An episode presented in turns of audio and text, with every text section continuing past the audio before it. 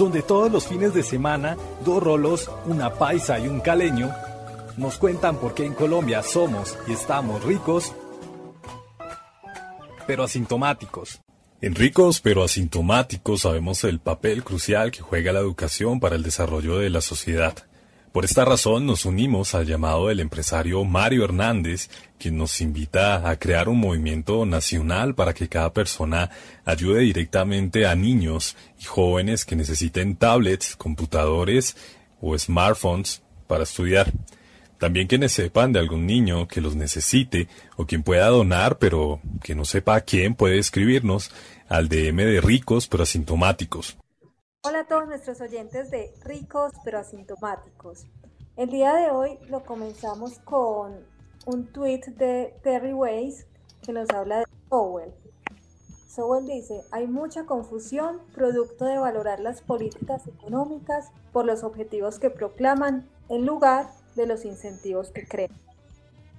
Bueno, en el día de hoy eh, solicité a nuestro compañero Víctor que me permitiera hacer la conducción del programa, porque no todos los días se puede entrevistar al amor platónico de Twitter, con los nervios y la emoción, que no puedo con esta entrevista del día de hoy, la más importante desde que comencé el podcast. Eh, nuestro invitado de hoy es un enigma. No sabemos quién está detrás de esa sexy e inteligente perfil.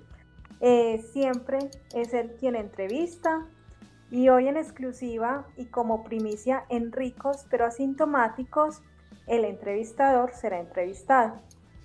Él es el creador de apodos y frases tan controvertidas como el buitre, eh, ¿cómo es? petrozombismo chuchento, mojar cucos, suelten los perros, escupir verdades, les fumigaron la jeta, cuando por allá les echaron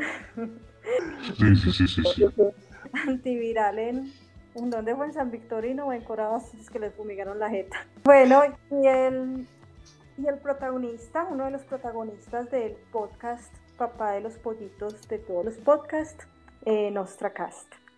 Con ustedes, señoras y señores, el gran y único Nostrabamos. ¡Bravo!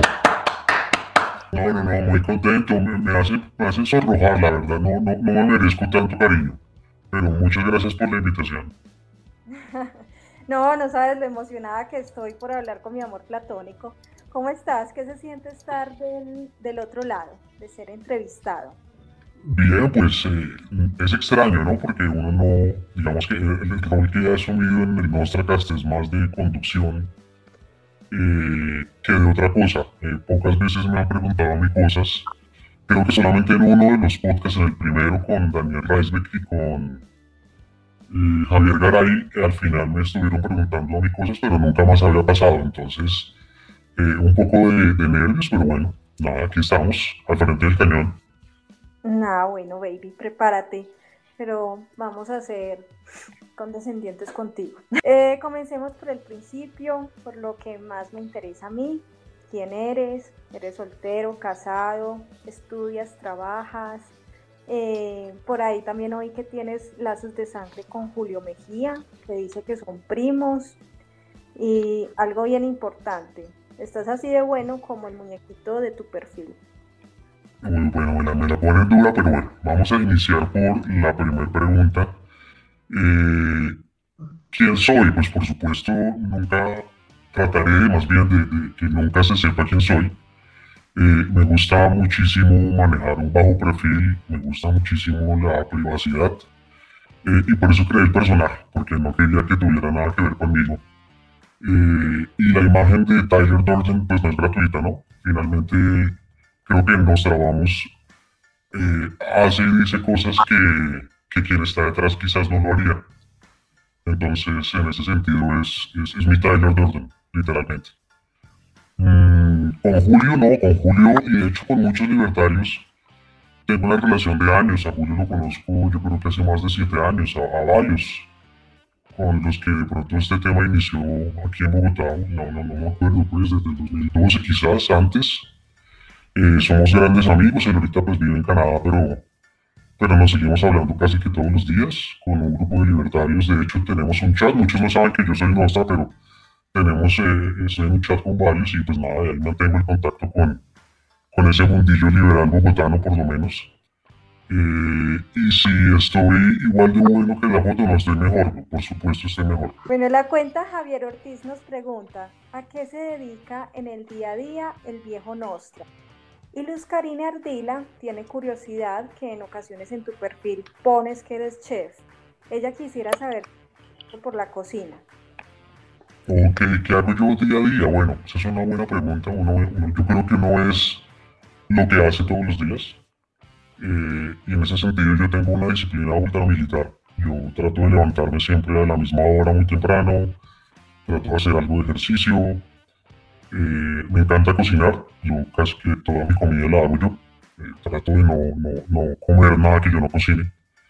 Mm, y mi tiempo lo paso entre estudiar y, y, trabajar en programación. Me encanta la programación, me encantan las matemáticas, me encanta la economía. Eh, entonces eh, me la paso en esas, básicamente, seguramente ustedes lo han, visto eh, en Twitter, me dedico mucho a la ciencia de datos, ese tema me apasiona. también estudio pues, en mis ratos libres otros temas como, no sé, Linux, administración de sistemas, matemáticas, en fin, digamos que me encanta estudiar, me encanta estudiar y, trato de hacerlo todos los días un rato eh, también me gustan los idiomas, estudio alemán. Eh, y para la pregunta de que, de que si soy chef no, sí, también. Hace unos años, por mi gusto en la cocina, ya de viejo, por supuesto, que ya soy un viejo, eh, estudié cocina en un, en un instituto en Bogotá y soy chef pastelero. Uy, qué delicia. ¿Y desde qué ciudad nos acompaña? Yo vivo en Bogotá. Bogotá, bogotano, aunque mi familia viene de, del altiplano, son cundiboyacenses, pero yo nací y crecí en Bogotá. Ah, perfecto. Nostra, eh, te invitamos al movimiento nacional que propone el empresario Mario Hernández para que cada persona ayude directamente donando tablets o computadores, pueden ser de segunda o nuevos, a niños y jóvenes que los necesiten para estudiar. ¿Qué opinas, Nostra, de esta campaña? No, no, no, me parece genial. Creo que la, verdadera generosidad es voluntaria, no obligatoria, y en ese sentido, eh, más allá de cobrar impuestos para dar cosas, creo que, ese tipo de iniciativas son las que hay que apoyar y por supuesto cuente conmigo. No la conocía, pero dígame qué hay que hacer y ahí estaré. Ah, genial, Nostra, súper. Muchas gracias. No, no, no, a ustedes. Eh, Nostra, en un momento regreso contigo. Voy a saludar a nuestros compañeros de hoy. Eh, desde Cali nos saluda Juan. Hola Juan, ¿cómo vas? Eh, hola Cris, no, muy bien, feliz de tener a Nostra aquí. Era un invitado esperado y pues gracias a Dios se dio. Mm, desde Cali, bien, hoy paró de llover, gracias a Dios, casi que no pero pues no, está bien, la ciudad sigue siendo eh, un caos porque a pesar de que dejó de llover, la, la parte vial sigue mala, pues o sea, se vuelve un caos, pero todo, todo, todo, todo superable y ya en la casa, ya aquí otra vez en la casa, no donde los abuelos. Y no, feliz por tener a Nostra. Ah, qué bueno, pero ahí supe que te mandaron una razón, mandaron una razón con vos. Ah, sí, sí, sí, sí, sí, por ahí me dijeron que, eh, pues, ¿no? Que te mandaban, que te mandaban picos de saludos de, Claudia Parodi. ¿A quién, a mí? Creo que yo la sigo, me parece muy graciosa. Hay veces es un poco intensa con, con, con Bernard, pero bueno, no importa. Todos somos intensos con algo. Le, hace un poquito de Sí, total. Que Claudia los quiere todos para ella. Eso veo, eso veo, como yo, pero yo soy solo el bebé Daniel Gómez. Dios mío, yo pensé que ibas a decir, yo soy solamente el bebé. Bueno, nos podemos compartir un ratito. Ah, bueno. bueno, y en Bogotá nos acompaña quien siempre está dispuesto a ayudar, nuestro compañero Andrés, Ambiente Bogotá. Me imagino que ha disparado el consumo de café mil días por estos días tan fríos. Sí, sí, sí, sí. Hola a todos. en efecto, ahorita estoy esperando un nuevo cargamento de honey. Espero que llegue por ahí el viernes. Ya se estarán comenzando a despachar y, recibir más pedidos pues a partir de la, de la próxima semana. Ah, no, qué buenas noticias, excelente. Esperemos que te sigan haciendo muchos pedidos. Eh, danos el teléfono para los oyentes. Listo, el teléfono para quien quiera hacer sus reservas y pedidos es el 310-554-5792. Mm, qué delicia. Bueno, ahora sí, Nostra, vamos a entrar a la entrevista formal. ¿Estás listo? De buena, fuimos. Listo. Andrés, comienza entonces. Perfecto. Bueno, Nostra, entonces comenzando por el principio. ¿Cómo llegaste a las ideas de la libertad? Muy bueno. Ese es un, tránsito que para muchos de pronto se, comparten algunas características. Yo, eh, yo creo que estudiar economía uno lo va volviendo liberal de a pocos. Yo, por fortuna, jamás fui mamerto chuchento, pero sí debo aceptar que fui eh, socialdemócrata o más bien tecnócrata. ¿sí? O sea, sí creía en, los papers y en el coeficiente de determinación y tirar estate y demás no lo demerito, pero digamos, antes solo veía eso. Eh, y alguna vez me topé con, con, un libro de Milton Friedman, eh, creo que por ahí fue, esa fue la droga de entrada. Eh, libertad de elección, o libertad de elegir, ya no me acuerdo cómo se llama. Libre para elegir. Ese lo, lo, compré, en un, lo compré usado en un, en un sitio de libros usados ahí en el centro. y nada, me salió la cabeza. Desde ese día comencé a investigar más y más y más y ya Creo que el punto de no retorno fue leer a Mises, leer la acción humana. De eso ya, yo creo que eso fue como en el 2010 quizás. Y de ahí no volví, entré en el hoyo, entré, caí en el, en el, en el agujero y, no he vuelto a salir. Estoy feliz aquí en, en, la iglesia miseana. Qué buena noticia. Em, ¿Cómo nació la amistad con Lidio y cómo surgió la idea del podcast? Pues bueno, con Lidio fue algo muy extraño. Yo seguía la cuenta de Lidio y me parece genial, me parece eh, un genio completo, un genio oscuro, como le dicen. Y eh, se me había ocurrido la idea del podcast también como para eh, promover un poco las ideas liberales de una manera más fresca, no, tanto peleas en Twitter o sacando artículos en, revistas, que eso creo que no pega. y estuve indagando, bueno, ¿a quién invito al primer capítulo? Entonces, por X o Y razón, por recomendaciones de amigos y demás, llegué a los tres que, que invité ese día. En principio Lidio no hacía parte del podcast, era un invitado, era el tercer invitado ese día, ¿sí? Pero pues cuando estuve haciendo la edición, yo dije, no, yo tengo que tener este hijo de puta en el podcast porque es muy gracioso, o sea, eh, es el alma de la fiesta y hablé con él, le propuse y nada, digo que de una. Y desde ese momento, de ahí en adelante, pues fuimos los dos, yo más o menos guiando eh, sacando las preguntas y haciendo la producción, y pues Lidio siendo Lidio, ¿no? Que es un, que es un hijo de puta, pero es muy chistoso. Entonces, nada, ahí sigue, ahí está, ahí sigue. Y ahí seguirá. El podcast, por supuesto, es inseparable de Lidio y, por supuesto, de Nostra. Qué bien, qué bien. Larga vida al Nostracast y a, a ricos pero asintomáticos. No, y ahí vamos, imagínense, yo no sé si, si alcanzaron a ver, pero el último capítulo superó las 50.000 reproducciones, yo la verdad no me la creo. Uy, super. Teníamos reservada para el final. sí, pero no, no, nos tuviste como seis meses esperando para sacar el, ese podcast con Daniel. Sí, sí, sí. Eh, Nostra, ¿cuál es la anécdota más graciosa o curiosa que les ha ocurrido durante la grabación del podcast? Bueno, creo que todas tienen que ver siempre con Lidio. Lidio es un personaje muy bravo. Eh, el tipo creo que no es muy bueno con la tecnología. O sea, le da, le da duro el computador, le da duro manejar los programas. Y creo que tiene una carcacha de computador porque siempre suena el berraco ventilador todo el día y a mí toca editarlo y editarlo. Y eso complique. Pero bueno, una de las anécdotas más curiosas que tuvimos creo que fue en ese primer podcast con Daniel Reisbeck y con Javier Garay, que yo no sé por qué de repente pues le hice una pregunta, no me respondió, luego me di cuenta que se había salido de la conversación Y resulta que el imbécil no había puesto a cargar el computador, se le descargó el computador y nada, pues mientras lo volvió a cargar, le prendió y se conectó, pues ya, ya se había acabado prácticamente la hora. Entonces, pues esas, esas son cosas que uno sabe que con Lidio tiene como uno que estar preparado. O sea, con Lidio esas vainas pasan. Ya, pues bueno.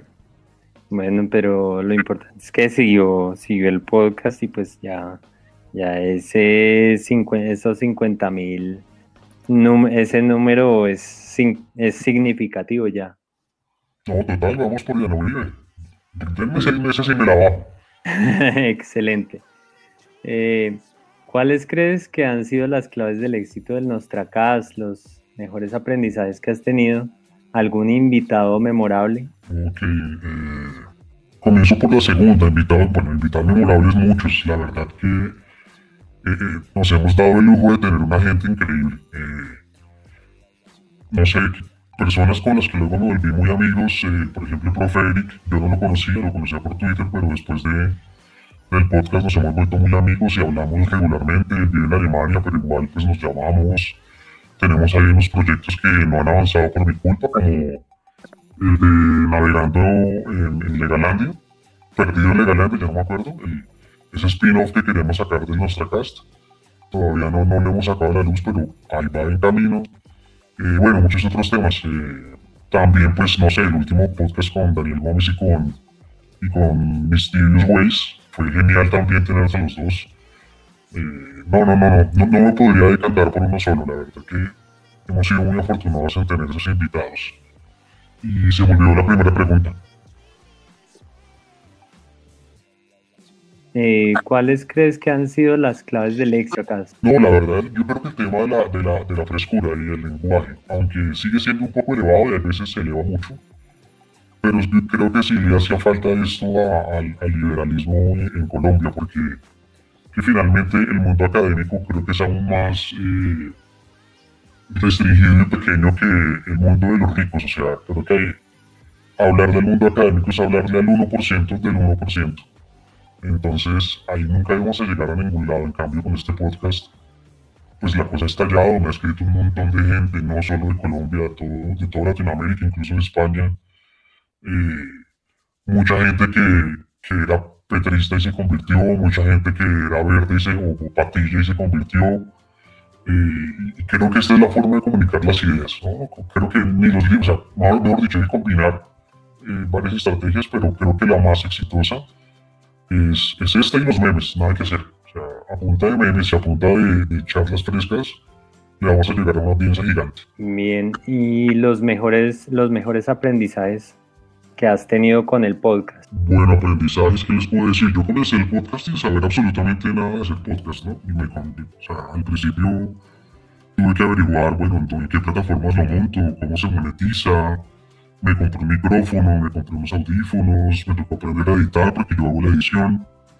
Entonces, en ese sentido, pues ha sido bastante interesante. Para, ya, ya algo pues que no sabía antes y eh, es un valor agregado. Mm, y también creo que me ha dado un poquito de confianza. Siempre pensé que, que era difícil llegarle a, gente como de la altura de un Daniel Gómez o algo así, pero eh, no sé, hoy en día, por ejemplo, a los DM de Nostra eh, me escribe un ministro, varios viceministros, y me preguntan cosas, cosas de, su día a día. O sea, oiga, ¿qué opina usted de esto? Oiga, vamos a hacer tal cosa.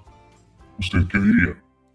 Entonces, eh, creo que que ha sido un experimento chévere porque finalmente uno se alcanza a llegarle siendo nadie eh, a gente que está en unas posiciones muy claves y que de pronto puede tener mucha más influencia de la que puede tener uno. Qué bien. Eh, y bueno, bastante, bastante de resaltar que, que, ese tipo de cosas se puedan lograr, pues ese tipo de sinergias, digamos, tan, tan poco probables hace unos, tan solo hace unos 10 años que hoy, hoy se puedan dar. Mm, desde tu perspectiva, ¿cómo podrían calar electoralmente las ideas de la libertad? No, yo la verdad en eso soy súper pesimista. Yo no.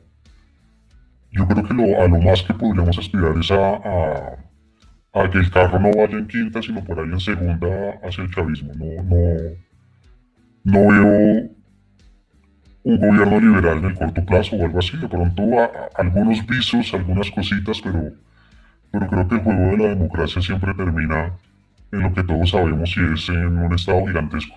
Así comienza chiquitico, termina gigantesco y, y contra eso no hay absolutamente nada que hacer.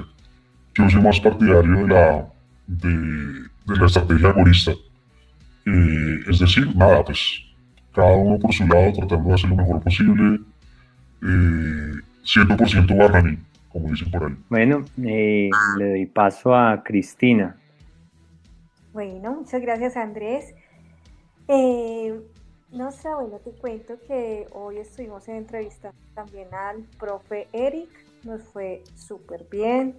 Lo que sí me dio tristeza es que no ama tanto a Friedman y a mí me pasó como a ti, que yo descubrí, pues gran parte de lo que, por lo que he llegado a esto fue por él, por Friedman. Entonces, sí, ahí, hay un amor no correspondido con Friedman, pero un amor completamente correspondido hacia ti. Qué bueno, qué bueno, yo también lo adoro, es un tipo brillante, la verdad. Eh, bueno, no puedo evitar comenzar pues mis, mis preguntas de hoy con el anuncio de que el gobierno de Iván Duque busca que el impuesto al patrimonio sea permanente y aumente del 1 al 3%. Voy a leer algunas reacciones. Sebastián Toro y Rafael A.T. coinciden en señalar, terrible medida, qué noticia tan horrible.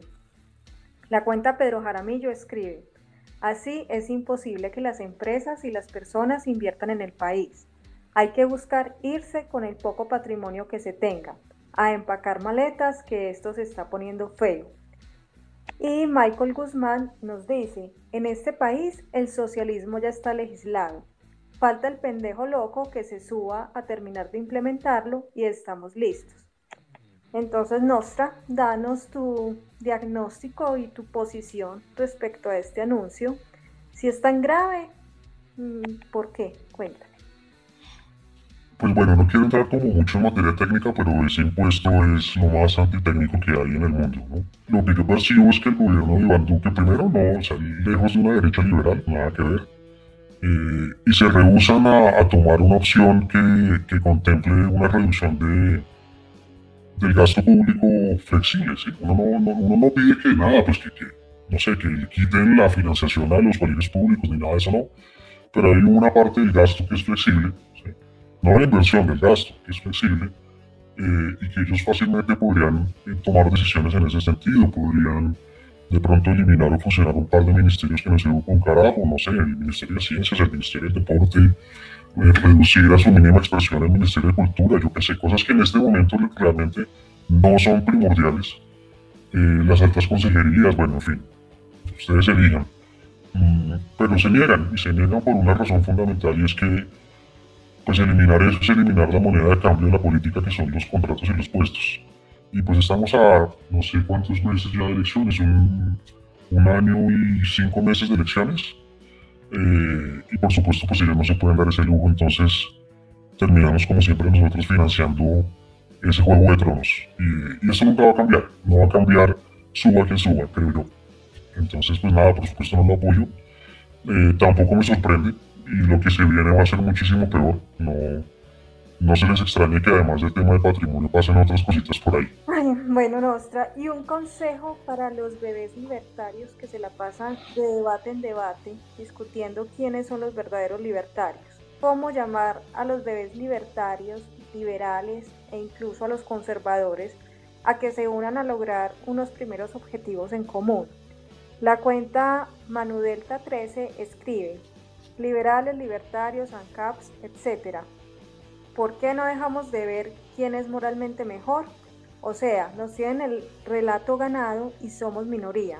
Y si seguimos pegándonos entre nosotros, no vamos a llegar a nada. Además, desde su cuenta, nos trabamos, nos habla de un problema muy grave y denuncia que uno de cada, uno de cada cuatro hombres menores de 30 años nunca ha tocado piel de mujer. Pajizos everywhere. Entonces, Nostra, ¿qué, ¿qué nos dice acerca de eso? Pues bueno, yo creo que esa es una etapa por la que pasamos todos. Quizás yo en alguna época también fui así, sino que en mi época más joven de, eh, no existía Twitter, entonces pues no tenía dónde pelear. Pero pero lo que hay que decirle a estos jóvenes liberales es, y de hecho hasta los conservadores, es que hay que ponerse de acuerdo en, dos o tres o cuatro temas, que es lo que siempre digo en el podcast. No tenemos que estar de acuerdo en todo. Nadie nunca va a estar de acuerdo en todo. Ni siquiera con la pareja o con los papás uno está de acuerdo en todo. Entonces, pues ya superado ese tema, más bien concentrémonos en qué cosas, en qué cosas sí estamos de acuerdo. Y, en ese sentido, por ejemplo, el debate sobre el aborto me parece una ridiculez. Yo la, sin querer entrar y tomar posición, pero eh, digamos, en, la vida real eso ya está definido por la Corte y salvo que haya una constituyente, eso no va a cambiar. Ya son, ya está avalado en tres casos, entonces ya dejen de hablar de eso, ¿sí?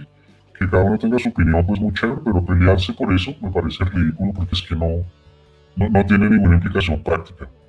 Y así como ese tema hay muchos, o sea, creo que los temas en donde más se, se enredan eh, toda esta amalgama de, liberales eh, pues son una estupidez y se terminan agarrando por temas de purismos que no tienen tampoco pues, sentido lo que nos hacen ver es como una manada de pendejos pajizos. Eh, y pues creo que uno, uno de los objetivos del podcast siempre ha sido ese, como unirnos en torno a unos temas muy fundamentales y creo que poquito a poquito lo hemos ido logrando. Eh, temas en cuanto a, de pronto, pues no se trata de eliminar el Estado tampoco, ¿no? Pero de pronto tener un Estado pequeño, pero fuerte, un Estado pequeño, pero eficiente. Eh, ¿Qué impuestos podrían ir y qué impuestos no? De pronto pensar en que en vez de un sistema progresivo de, impuestos se pueda hablar sobre un, un sistema de impuesto plano, eh, yo qué sé, ir metiendo, introduciendo temas eh, que de alguna manera eh, hagan, hagan grupo y hagan, hagan gavilla, yo no sé cómo se diga, pues.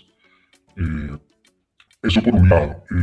y lo otro, pues, lo del país yo creo que sí es cierto. yo, como les cuento, ya soy un, cuarentón, pues, pero, pero cuando he tenido contacto con libertarios más jóvenes, me doy cuenta que, uno, hay demasiados hombres, o sea, por cada nueve hombres hay una mujer, si no es que es menos, y eso también tiene que llamar la atención. ¿Qué pasa que no estamos atrayendo mujeres? No creo que sea porque el discurso no, no sea atractivo a las mujeres, creo que es un discurso muy atractivo para todos.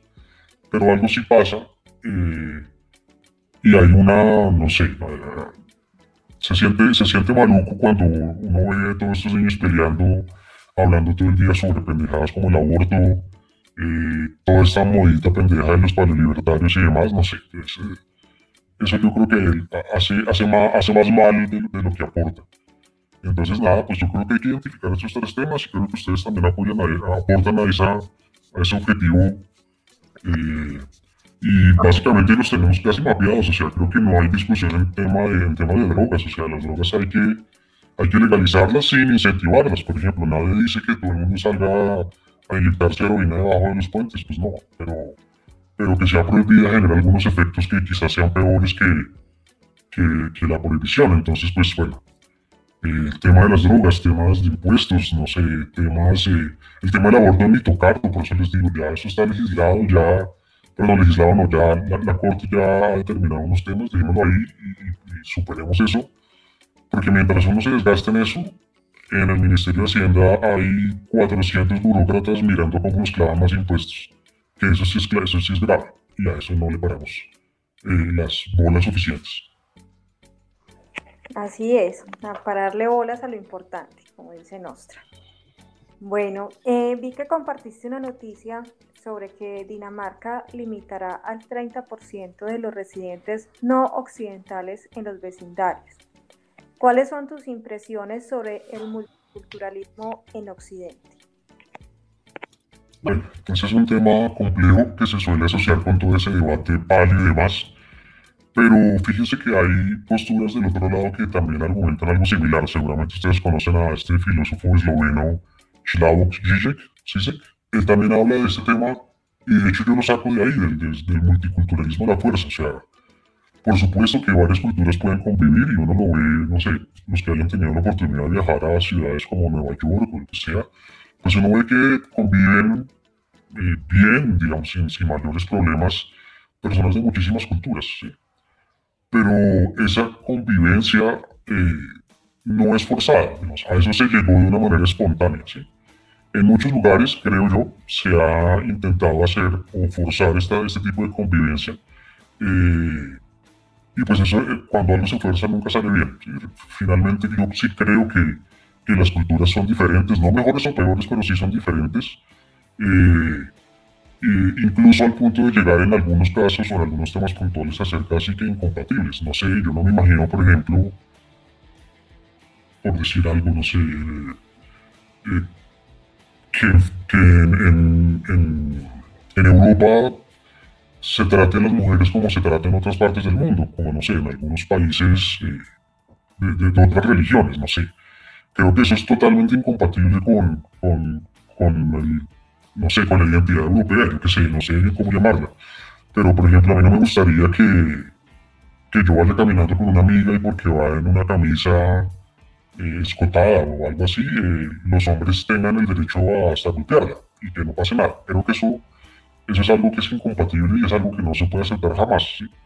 Eh, y así como ese ejemplo, de pronto hay otros no, no, no, no tan visibles, no tan, no sé cómo llamarlos, no tan escandalosos, pero efectivamente sí, las culturas son distintas y, y, el proceso de integración no puede ser nunca forzado. Y sí creo que eso ha causado muchos problemas y pues bueno, es evidente. Los que, de nuevo, los que han tenido la oportunidad de viajar a Europa, eh, yo lo que he visto es que esta gente lo que termina en vez de integrarse es convirtiéndose o, ubicándose en guetos a las afueras de las ciudades, en donde casi que ni se habla el idioma del país que los acoge, eh, se vuelven países no-go zones, como dicen, o sea, zonas en donde ni siquiera entra la policía y pues bueno, eso finalmente no, no, no, trae nada bueno. Y creo que a eso me refería, no sé si me hice entender. Sí, te entendí perfectamente y creo que nuestros oyentes también. Bueno, o sea, eh, acá en el plano local, fuera de chiste, eh, ¿cuál es tu teoría sobre qué le pasa a Álvaro Uribe Vélez? Que ya además de impuestos y subsidios, eh, salió en estos días diciendo que Cuba puede mediar para conversaciones con el ELN. Estamos presenciando el fin del socialismo antisubversivo, como tú le dices. Sí, no, total, total. Yo, no creo que Uribe, con todo el respeto a los que lo quieren, como alguna vez lo dije, entiendo por qué lo quieren, sí. Sé que hay muchas personas y muchas eh, regiones que padecieron la guerrilla de manera muy, cruel y de no haber sido por él, quizás eh, todavía hoy seguirían en esa, eh, pues sufriendo esta violencia. Ahora también entiendo que quizás algunos no lo quieran, porque pues digamos, otros padecieron otras violencias que se las achacan a él, ¿sí? Pero finalmente entiendo por qué lo quiere mucha gente, ¿sí? Pero fundamentalmente ese, amor se debe casi que a un tema de seguridad. Él nunca prometió libertad, él nunca prometió mercados, él prometió seguridad y creo que en cierta medida lo, lo logró. los indicadores, como incluso reconoce Juanita Robertos, pues son innegables. En temas de seguridad del país mejoró muchísimo en su gobierno. Eh, y navegó también la misma ola que navegó Chávez en su momento y era pues el boom de commodities. Entonces no, creo tanto, tanto que eh, digamos el incremento o la, mejora en indicadores económicos en su gobierno se deba exclusivamente a sus políticas, eh, sino también en gran parte a este boom que les cuento pero hoy en día, pues la verdad ya estamos viendo el ocaso. Yo, el viejo ya está loco, quizás senil. Mm, y creo que tiene una idea muy ingenua y es de tratar de arañarle votos al centro. Al centro me refiero de pronto a los que pensaban en votar por un Fajardo o algo así. O más bien a los que nunca votarían por Petro, pero están pensando más bien en votar en blanco, arañar esos votos y acercarlos un poco al uribismo. Pero yo, a mí me parece un ejercicio idiota. Yo creo que es mejor eh, pues tener una posición de frente, eh, frontera sobre temas y no estar eh, jugando ahí un, juego todo extraño a ver de dónde maraña un, un u otro.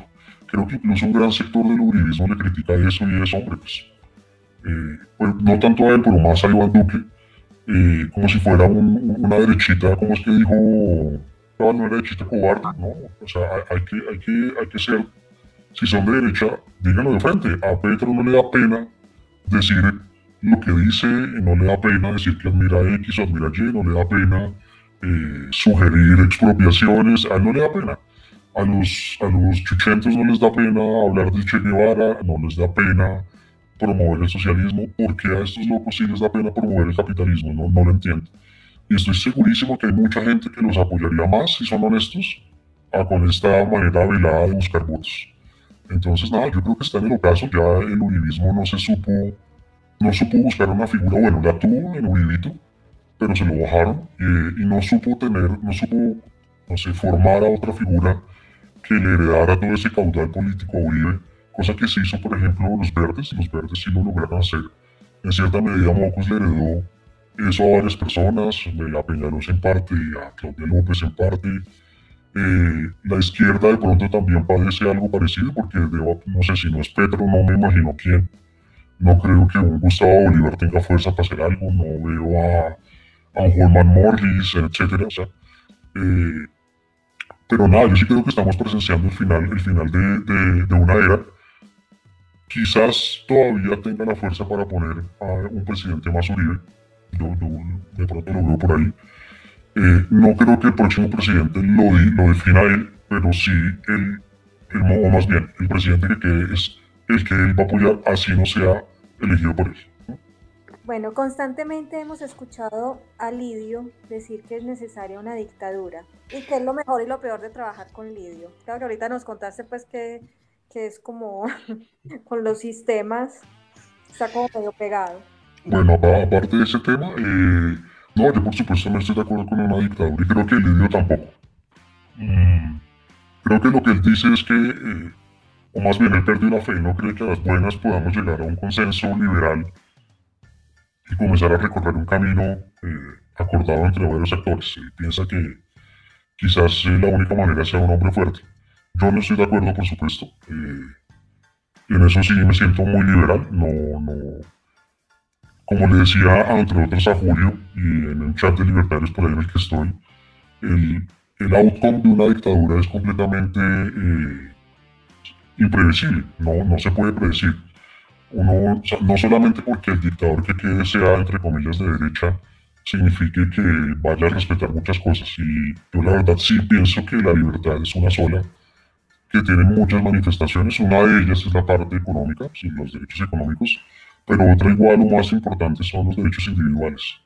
Entonces yo no le veo mucho sentido vivir en un país en donde, no sé, yo tenga libertad de empresa, pero no pueda, no sé, comer chicle en la calle o salir de la mano con mi novio si soy homosexual o ese tipo de cosas. No, creo que las dos siempre van de la mano y en ese sentido jamás apoyaré eh, una dictadura y no creo que tampoco sea la respuesta. Mm, y de trabajar con Lidio, no, pues Lidio es de verdad es un personaje impresionante. Eh, siempre me ha parecido un poquito difícil lidiar cuando invito académicos al programa con eh, las ganas que tiene Lidio de cagárselos.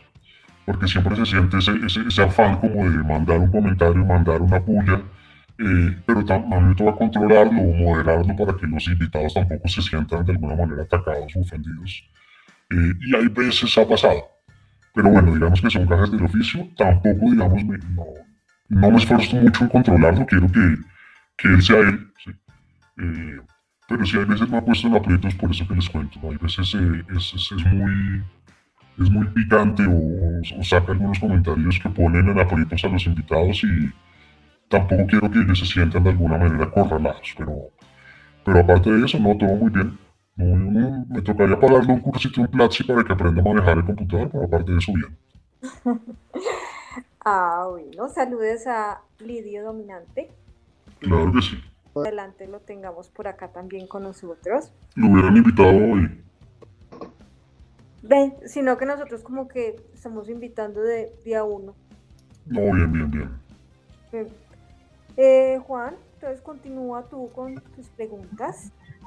Eh, bueno, antes de empezar con mis preguntas, yo sí quería preguntar eh, cómo se sintió el chileno hablando con Lidio. Yo sentía que hace mal lo tenían, pero acorralado entre los tres, o por lo menos entre Lidio y Dusan. Sí, sí, sí, fue muy gracioso, pero no, saben que todo se dio en muy buena onda. El, hombre, no, pues en mi impresión, nunca se sintió atacado. Digamos, el, también hay que eh, reconocer el de dónde viene, él es un académico, 100%, digamos eh, y en ese sentido en la academia pues nunca son bienvenidos los extremos, ¿sí? Y el liberalismo se ve como un extremo, entonces pues nada. Eh, y ahí de pronto es un ejemplo muy claro de, cómo Lidio puede llevar eh, la discusión a un punto muy, muy extremo, no sé, nombrando, nombrándole a un chileno a Pinochet, ese día pasó. y bueno, pues digamos que no pasó más allá de la anécdota, al final, al final nos quedamos hablando y nada, bien también con él, por ahí me seguía hablando un poco, preguntándole sobre todo cómo va el tema en Chile, pero, pero bien, pero bien. No, no, no, no, pasó a mayores por fortuna. Ok, bueno, listo, ahora sí empezamos con las preguntas. Bueno, ¿de dónde salió la expresión muecus? La expresión muecus salió del idioma, de hecho. Eh, él se la pasaba diciendo que en este país de muecos lo que había que llenar era de maquilas y que hay que poner a los muecos a coser cremalleras y ensamblar licuadoras en vez de estar enfilando las filas del petrismo y pues nada, tenía toda la razón. Eh, hay que hablarles a los muecos. Entonces, en ese sentido dije, ¿cómo junto esa palabra con otra que también genera escosor? Y pues nada, ahí salió neoliberalismo para muecos. Eh, porque también he visto, y eso creo que es una autocrítica a los, a los liberales, que les da pena decir que son liberales. ¿sí? Yo no es que me autodenomine libertario, no me gusta ponerme como una etiqueta, pero lo digo solamente para sacar la piedra a muchos y para que los demás digan, oye, no, a mí no me da pena, no me da pena. Y no me da pena decir que creo en misas, que leo en, lo leo sagradamente y que, nada, es, es, es, el marco teórico sobre el cual yo interpreto muchas cosas. Eh, tengo un busto de misas en mi casa. Eh, y ya, pues nada, creo que ese es el origen del nombre. Entonces, la idea era por los dos lados, por un y por el liberalismo, generar escosor en el petrozombismo chuchento. Sí, interesante. Eh, pregunta, ¿vos, ¿vos invertís en bolsa? Yo invierto en bolsa, sí, así es. Ok, bueno, entonces, ¿qué recomendaciones le tenés a, a un principiante? O sea, alguien que definitivamente eh, ya, ya, ya hizo su investigación y definitivamente quiere entrar. O sea, no un multinivel, sino alguien que pues hizo el, ya ha hecho previamente un pequeño trabajo. Bueno, pues si ya se tiene un pequeño conocimiento de cómo funciona el tema y cómo, cómo se puede hacer inversiones en bolsa en Colombia, pues nada, arriesgarse con una plata pequeña, ¿no? Eh, siempre es un juego, digamos, nadie le asegura a uno que vaya a ganar. Eh, y en ese sentido, pues hay que ser de pronto un poquito conservador al principio. Hay algunas aplicaciones incluso que, que han facilitado mucho el tema. Eh, a mí me gusta mucho una de Credicor que se llama Tiva, pero también hay otra creo que del Banco de Bogotá, ya les digo cómo se llama porque no, no me acuerdo en este momento cómo se llama, se llama Wallet. Eh, salió TRI también de la bolsa. Bueno, en fin, ya como que hay muchas formas de, de invertir que no implican tener que pasar por un corredor o una corredora de bolsa. ¿sí? Eh, entonces, nada, pues nada, practicar, eso no, no, no, es más que eso y creo que al principio el conservador, mientras uno va dominando esos instintos de, de casino en Las Vegas. ¿Y Bitcoin? Bitcoin sí, total, no, total, eso sí, desde hace años yo, la primera vez que compré Bitcoin creo que fue en el 2012, creo que a menos de 100 dólares, no me acuerdo. Hace muchos años eh, estoy metido en el cuento, tengo, tengo buena parte de mis ahorros en bitcoins. De hecho, hoy estaba hablando con un buen amigo, que le mando un saludo, José Fuentes, eh, que nos habíamos pasado y en este momento tengo yo el 80% de mis posiciones en, criptomonedas y otro poquito lo tengo en, en Credit Corp. Eh, y nada, yo creo que ese es el futuro. Yo entiendo a los que trabajan y conocen mucho de bolsa eh, entiendo sus críticas porque finalmente no creo que Bitcoin sea solamente un activo para especular. Creo que la tecnología de Bitcoin sí es una revolución muy increíble, es decir, blockchain, eh, y que va a permitir un montón de cosas que todavía no conocemos. Yo siempre hago la analogía que la faceta de Bitcoin especulativa es como el Internet en los 90 que pensábamos que solamente era el correo electrónico.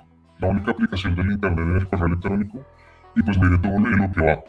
Creo que la especulación es ese primer momento de Bitcoin y hay que esperar a que estalle porque sí es una revolución eh, copernicana, literalmente no recuerdo algo más revolucionario en, mi, en mis cuarenta y pico años de vida.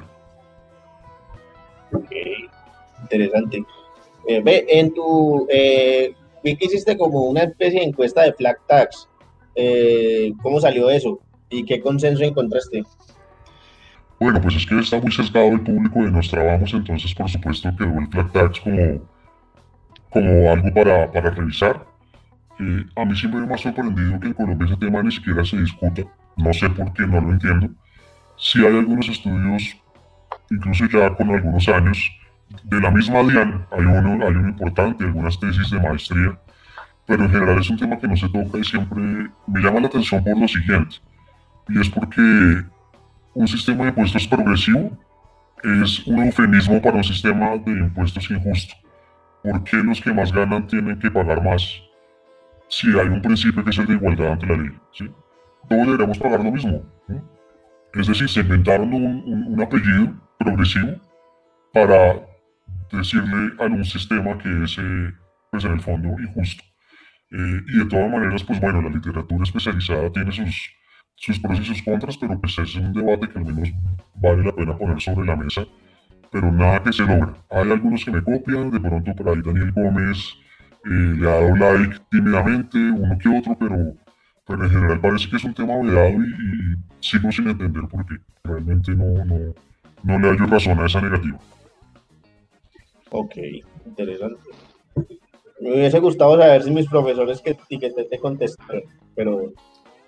No, no, no, no, ninguno, sabes que no, estuve pendiente y no, no me contestó ningún profesor, solamente vi por ahí un par que le dieron like y ya, pero nadie dijo nada. Ok. Interesante, ve, ¿qué es lo que más te molesta del subderivo actual, de la, de la izquierda? Uy, no, todo, a mí me da asco la izquierda, total, total. Eh, no, me parece que son completamente incoherentes. Eh, las ideas son pésimas. Eh, la, gente, la gente de izquierda de verdad que ha estudiado y sabe, se, les burla, pues, ¿sí? Eh, no se puede tener un debate con ellos de absolutamente nada. En fin, son, son gente despreciable y seguramente hasta huelen mal.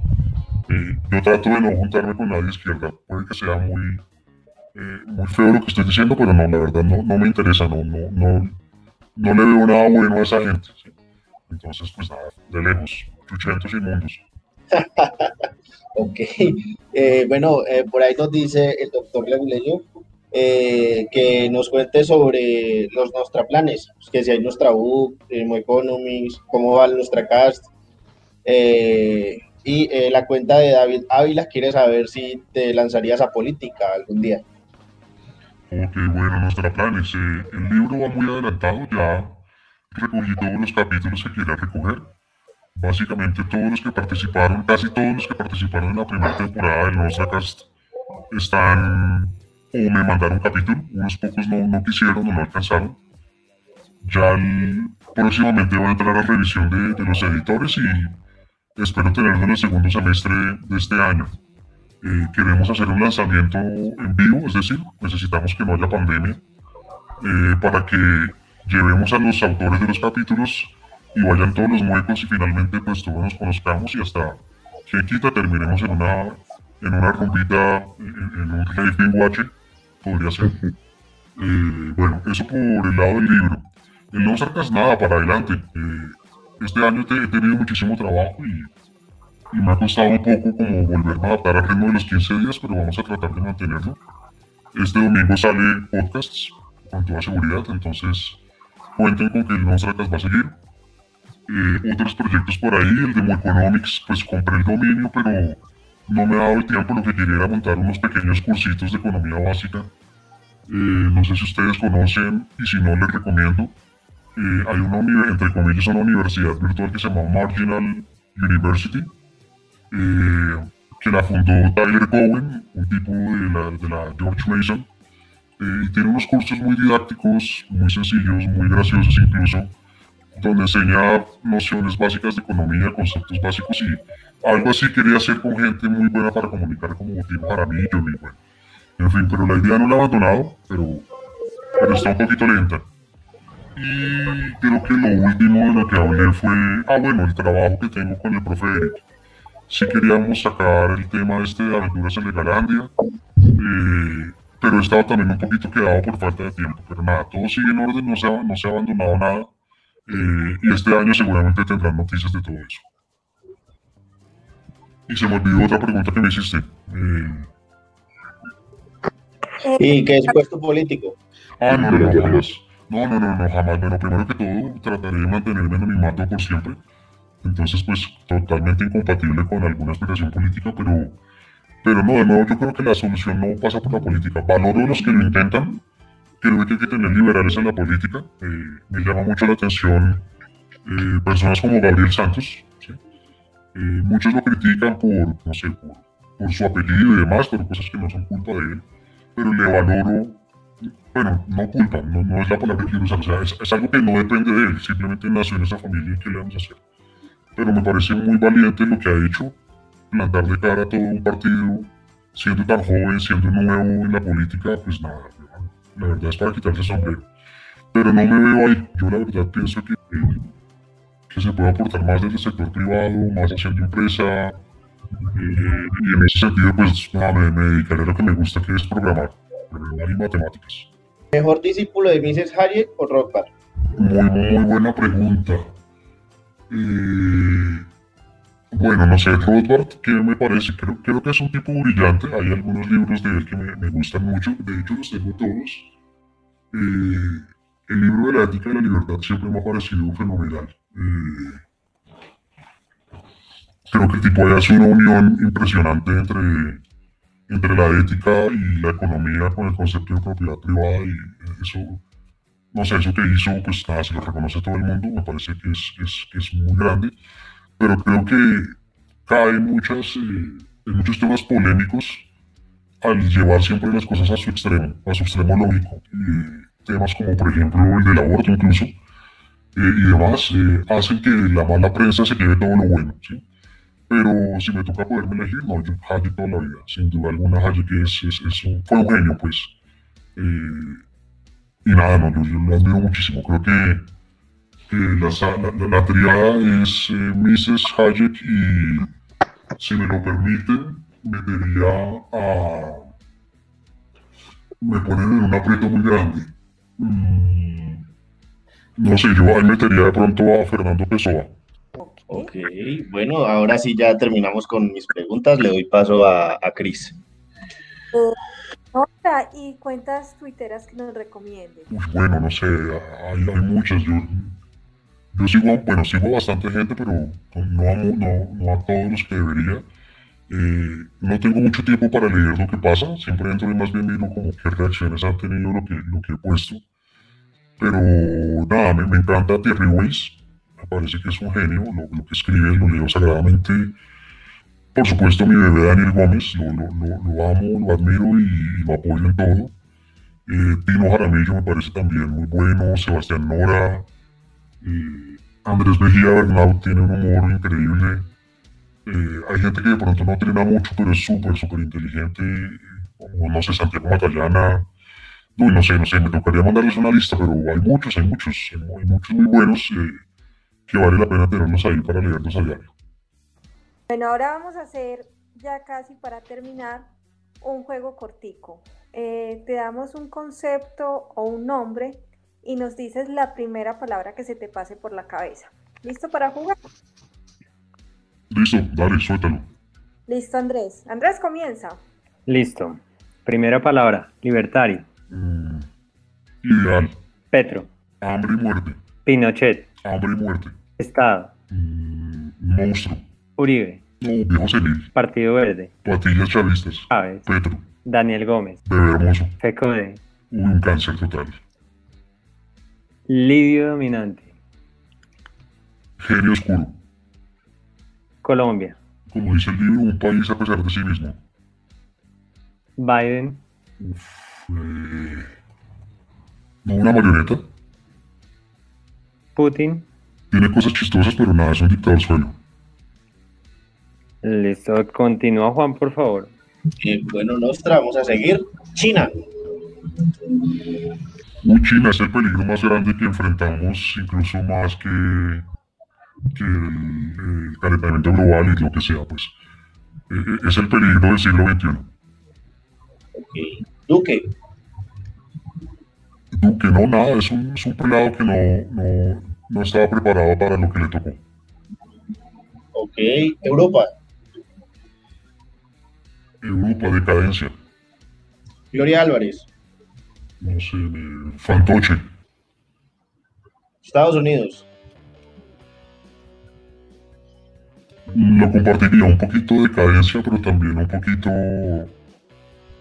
esa, esa, esa imagen de pues, a- una de las dos grandes revoluciones liberales de la historia. Eh, me- hablo de, de, por supuesto, su fundación, Capitalismo consciente. Que es ese mamartismo. Fajardo. No, no, no, una patilla chavista igual, nada que hacer. Trump. El mono Trump, no, pues es el, el troll más grande de todos los tiempos. Ok. Progresismo. Chavismo, Cultura de cancelación. no, la, la quema de brujas del siglo XXI. Stiglitz. Siempre me gusta la paliza que le dio Hernando de Soto en un debate. Búsquenlo en YouTube. Y Friedrich Hayek. Maestro de maestros. Ok. Bueno, eso fue eh, todo lo, toda la actividad. Eh, Nostra, envíale un mensaje a Petro que se encuentra en Italia y ya anunció su milagrosa curación de COVID y quien tuiteó en mayo del 2020. El virus llegó en avión a Bogotá, a sus barrios ricos, y por Transmilenio se repartió por toda la ciudad. Yo solo espero que esté bien y fuerte para la paliza que le vamos a dar. Eh, lo vamos a derrotar y, y- y jamás será presidente. Listo, no. Nos despedimos recordando a nuestros oyentes y a Nostra que en semana tenemos votaciones por las quotes de nuestros invitados y el señor Gui. Bueno, esperamos que les haya gustado el programa. A Nostra, mil gracias por aceptar la invitación. Eh, bebé hermoso, sigue volando. Felicitaciones por el récord que tienes ahora con Lidio de 50 mil reproducciones eh, del podcast con T-Ways y, y Daniel Gómez. Para los oyentes que de pronto no hayan escuchado ese podcast, recomendadísimo, muy bueno. Entonces, mis felicitaciones, chicos. Eh, bravo, no me voy sin antes recomendarles un libro que para mí, por eso lo, lo mencioné ahorita, eh, todos tienen que leerse un libro que se llama El banquero anarquista de Fernando Pessoa. Eh, creo que él tiene la clave que le hace falta a muchos liberales para dejar de ser países eh, y comenzar a, a trascender un poquito. Se lo recomiendo muchísimo. Muchas gracias, Nostra, por la recomendación. Ah, no dije cómo se llamaba, El banquero anarquista, creo que no dije. Sí, va a Sí, sí, sí, quedó bien. No, Nostra, la verdad, muchas gracias por, por estar aquí, eh, por, dar, por sacarnos este tiempo. Sabemos que vivís muy ocupado. Y no, de, de nuevo, solo agradecimientos y pasamos un rato muy chévere. Muchas gracias por invitarme. Sigan, sigan adelante. He visto que tienen una gran fanaticada. Eh, cuenten conmigo y con mi cuenta para todo. Y nada, espero que nos volvamos a encontrar. Incluso en el Nostracast. Oh, súper chévere. Muchas gracias. Súper. Listo, bebés. Entonces nada. Para adelante, bájenle la paja y los quiero. Te queremos, baby. Vale, bebé. Cuídense. Un besito. Chao.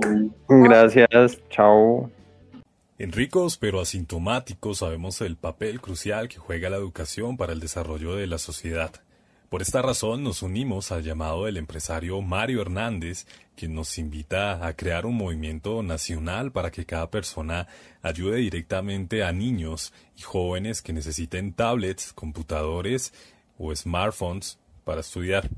También quienes sepan de algún niño que los necesite o quien pueda donar pero que no sepa a quién puede escribirnos al DM de ricos pero asintomáticos. Un producto Lucas Friedman.